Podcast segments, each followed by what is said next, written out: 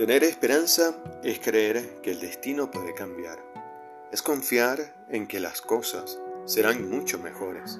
Es estar convencido de que hay soluciones. Es un sentimiento positivo relacionado con la espera.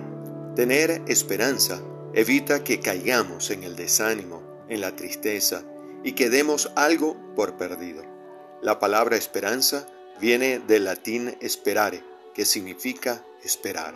Así pues, tener esperanza es esperar soluciones, pero depende de nosotros que estas soluciones se conviertan en un hecho activo o pasivo.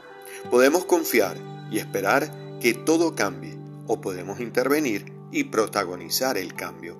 Sabemos que aún no hay respuestas claras en el futuro que se avecina, pero hay que mantener la esperanza.